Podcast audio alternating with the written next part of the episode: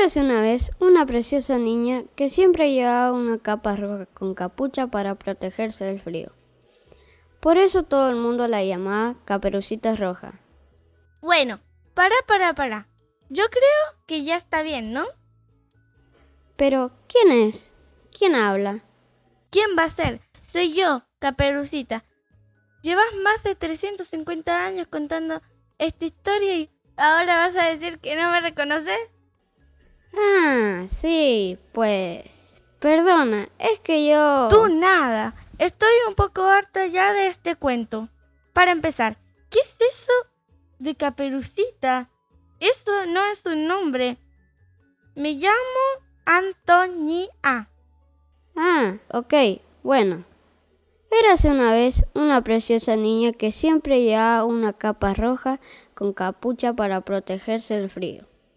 Por eso, todo el mundo la llamaba Antonia. Oye, perdona, es que esto no pega. ¿El qué no pega? Pues lo de llamarse Antonia, por llevar una caperuza roja. Esa es otra. Las capas con capucha hace mucho tiempo que pasaron de moda. Prefiero un buzo de Hello Kitty. No sé yo si eso no me estropea un poco el cuento. ¿Qué te estropea el cuento? ¿Perdona? Llevo unos cuantos siglos haciendo todo lo que vos decís. A partir de ahora, mando yo.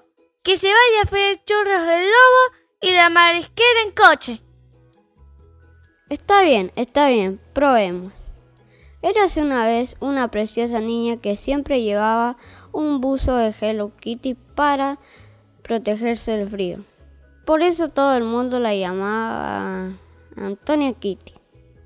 ¿Así? Antonia vivía en una casita cerca del bosque. Un día, su mamá le pidió que le llevara a su abuela una cesta con dulces y un tarrito de miel, porque la anciana estaba enferma y vivía sola al otro lado del bosque. Epa, para, para, para, para. Otra vez eso de mi abuelita enferma. No me pinta nada. ¿Sabes? Nos tienes todo el día preocupados con este tema. Y ahora que lo pienso, ¿estás diciendo que vaya a visitar a mi abuelita? Pues... sí. ¿En serio? ¿Pero no sabes que hay coronavirus y no me puedo acercar a mi abuelita? Ah, es que eso no lo había pensado, claro. Sí, es que no piensas, solo repites el mismo cuento una y otra vez, como un loro. ¿Y si le dejas la cestita en la puerta? Mmm, dale. Así me da tiempo luego de hacer unos mandados privados que tengo que hacer. Un día su mamá le pidió que le llevara a su abuela, que estaba aislada, una cesta con dulces y un tarrito de alcohol en gel, pero le advirtió que no se acercara a ella, porque había coronavirus, y que le dejara la cestita en la puerta. ¿Qué pasa, narrador? Sigue. Mmm, no sé. Es que este cuento está quedando un poco raro. Pero además de eso, su mamá le hizo otra advertencia. Debía tener cuidado con el lobo feroz que habitaba en el bosque. ¿Feroz? ¿En serio? Pero sí es un triste. Lo has pesadeado tanto con eso del cazador que ya se me acerca cobardado. Si es él el que se esconde cuando me ve aparecer. Pero es que sin lobo feroz es que no hay cuento. Hmm. Seguro que a él no le importa. ¿Que no le importa? Shh. ¡Ey, lobo, ven aquí!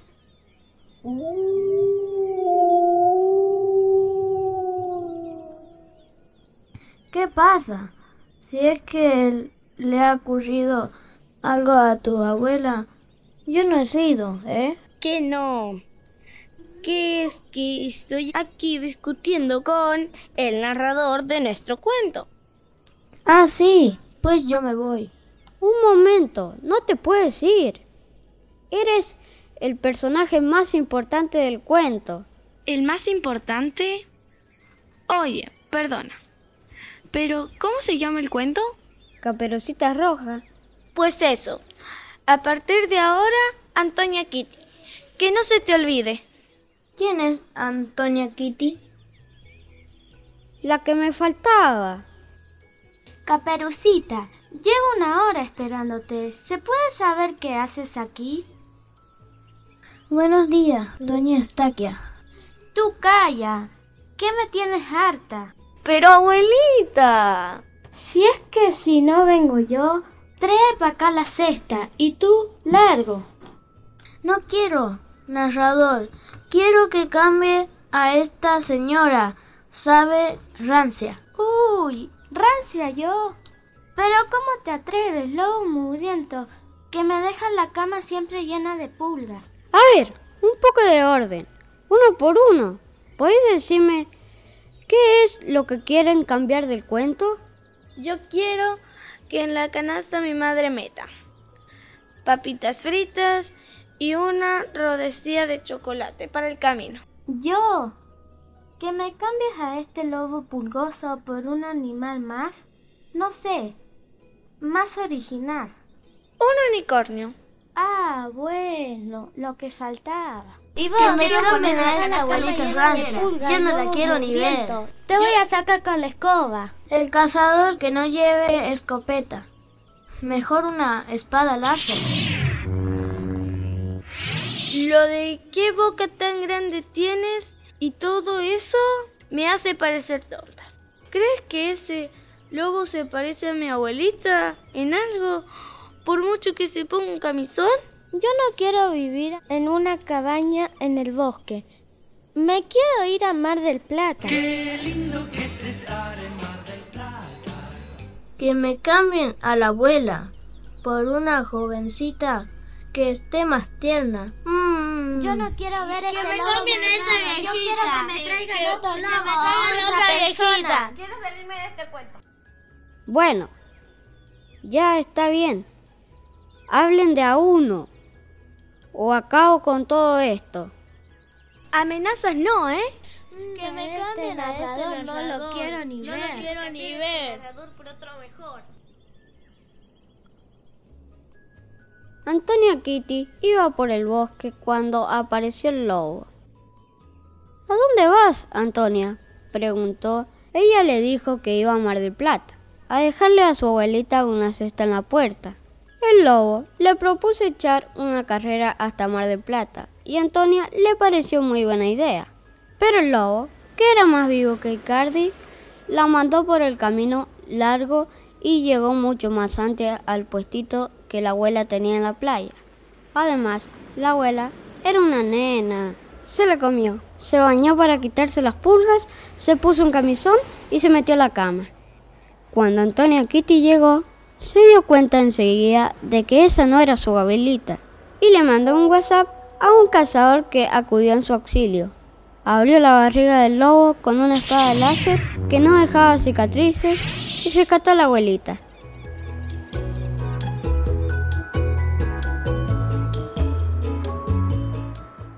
¿Así? Anda. Sí, no te has esforzado mucho, ¿eh?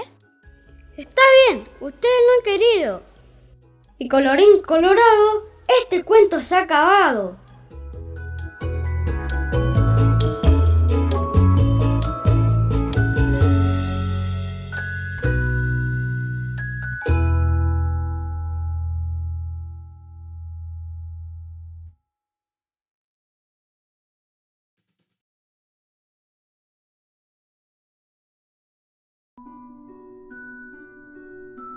El reino abandonado. Hace mucho tiempo, un gran terremoto destruyó por completo el reino de Green Lender. Ni siquiera el gran castillo sobrevivió a los movimientos de tierras. Los supervivientes huyeron temerosos de la tierra volviera a temblar. Pasaban los años y nadie quería volver al lugar. Tampoco quiso nadie establecerse en aquellas tierras abandonadas. Incluso los viajeros rodeaban el reino de Greenlander, Al parecer, una maldición había castigado aquel lugar y a sus gentes, y nadie quería comprobar si la historia era cierta. Solo algunos se habían aventurado a internarse en aquellas tierras, pero ninguno había vuelto a salir jamás. Un día llegan a aquel lugar un caballero y un muchacho, ambos a lomos del mismo caballo. La gente que los vio aproximarse a la frontera de Green Lender les había avisado de que aquella tierra estaba maldita. Nadie entra en ese lugar desde hace décadas, le decía la gente. Es un lugar maldito. Ninguno de los que han entrado aquí ha salido jamás desde la gran tragedia. Le decía a la gente, será un escondite perfecto. Entonces, pensaba el caballero mientras se dirigía derecho al corazón de aquel reino abandonado. La vegetación estaba tan alta y salvaje que el pequeño grupo no tendrán que quedar oculto a la vista de cualquiera. Aquí nadie nos encontrará, dijo el caballero, desmontando del caballo. Mientras ayudaba al niño a bajar, le dijo, Nadie nos encontrará aquí. Pero no estaban solos. ¿Quiénes sois? gritó una voz masculina grave e inquietante. Mostraos y revelaré nuestra identidad, dijo el caballero. De entre los arbustos surgió un grupo de personas armadas con palos y piedras. El caballero se quitó el yelmo. Una melena rizada del color del fuego cayó por su espalda. Soy Victoria, dijo. Viajo con Rodrigo, el hijo de mi hermana. Unos mercenarios invadieron nuestras tierras y busco un lugar donde ponerlo a salvo. Mi nombre es Lucius, dijo el hombre. Soy el más anciano del lugar. ¿Por qué es tan importante ese niño? Victoria contestó. Este niño es hijo del último mago del mundo. Si él muere, la magia morirá con él. Es mi deber protegerlo. Sus padres ya no están para cuidar de él. Aquí nadie os encontrará, dijo Lucius. Podéis vivir con nosotros. No somos muchos, pero cuidamos los unos de los otros.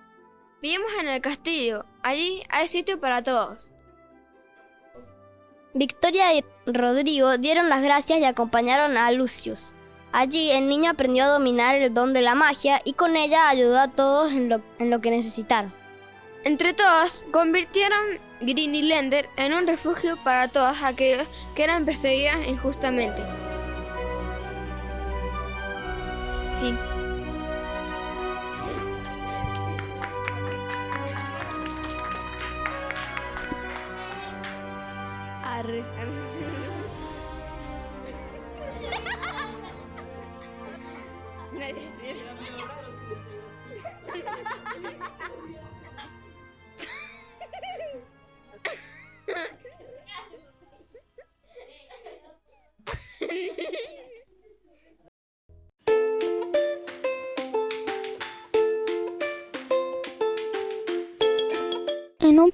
No muy lejano vivía una mamá cerdita junto a sus tres cerditos.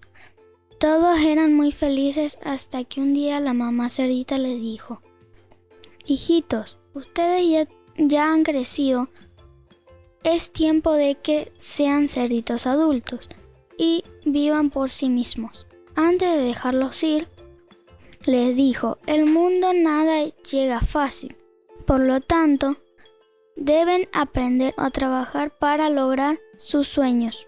Mamá cerdita se despidió con un beso en la mejilla y los tres cerditos se fueron a vivir en el mundo. El cerdito menor era muy, pero muy perezoso.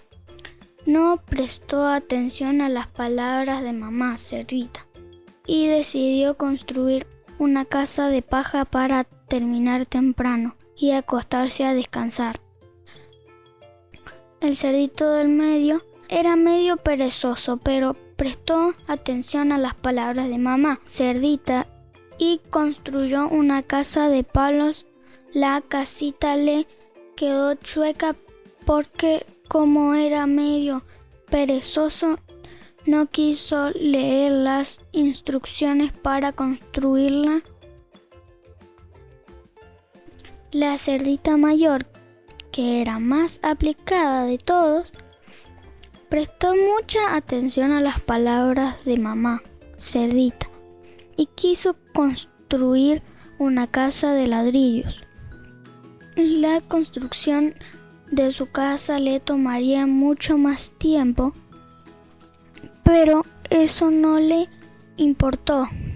Su nuevo hogar albergaría del frío y también del temible lobo feroz. Y hablando del temible lobo feroz, ese estaba merodeando por el bosque cuando vio al, al cerdito menor durmiendo tranquilamente a través de la ventana. Al lobo le, le entró un enorme apetito y pensó que el cerdito sería un buen, muy delicioso bocadillo.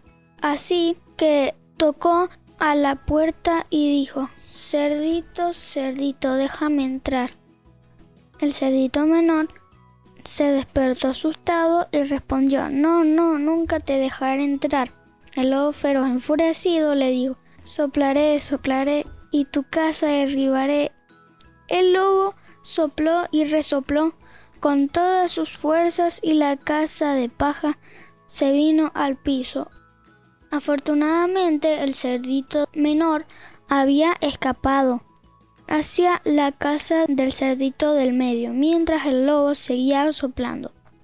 El lobo feroz, sintiéndose engañado, se dirigió a la casa del cerdito del medio y tocó la puerta y dijo Cerdito, cerdito, déjame entrar. El cerdito del medio respondió No, no, nunca te dejaré entrar, lobo. El lobo hambriento se enfureció y dijo Soplaré y resoplaré y tu casa derribaré. El lobo sopló y resopló con todas sus fuerzas y la casita de palo se vino abajo. Por suerte los dos cerditos habían corrido hacia la casa de la cerdita mayor, mientras el lobo feroz seguía soplando y resoplando. Los dos hermanos casi sin respiración le contaron toda la historia. Hermanitos, hacía mucho frío y ustedes la han pasado muy mal. Así que disfrutemos la noche al calor de la fogata, dijo la cerdita mayor. Y encendieron la chimenea justo en ese momento. Los tres cerditos escucharon que tocaban la puerta. Cerdita, cerdita, déjame entrar, dijo el lobo feroz.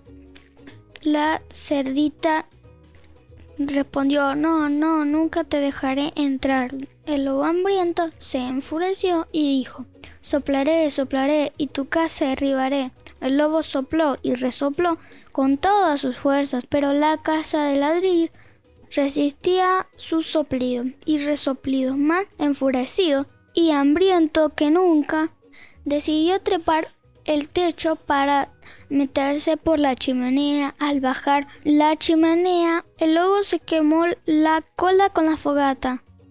¡Ay! gritó el lobo y salió corriendo por el bosque para nunca más ser visto.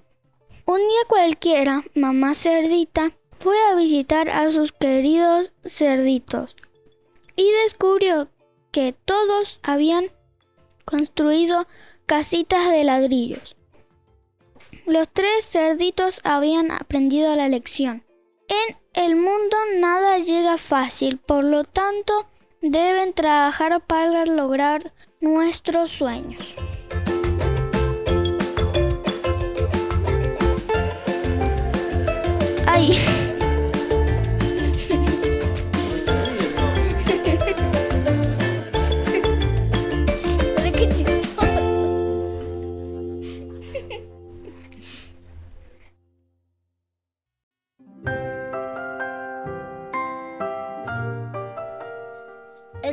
Joaquín.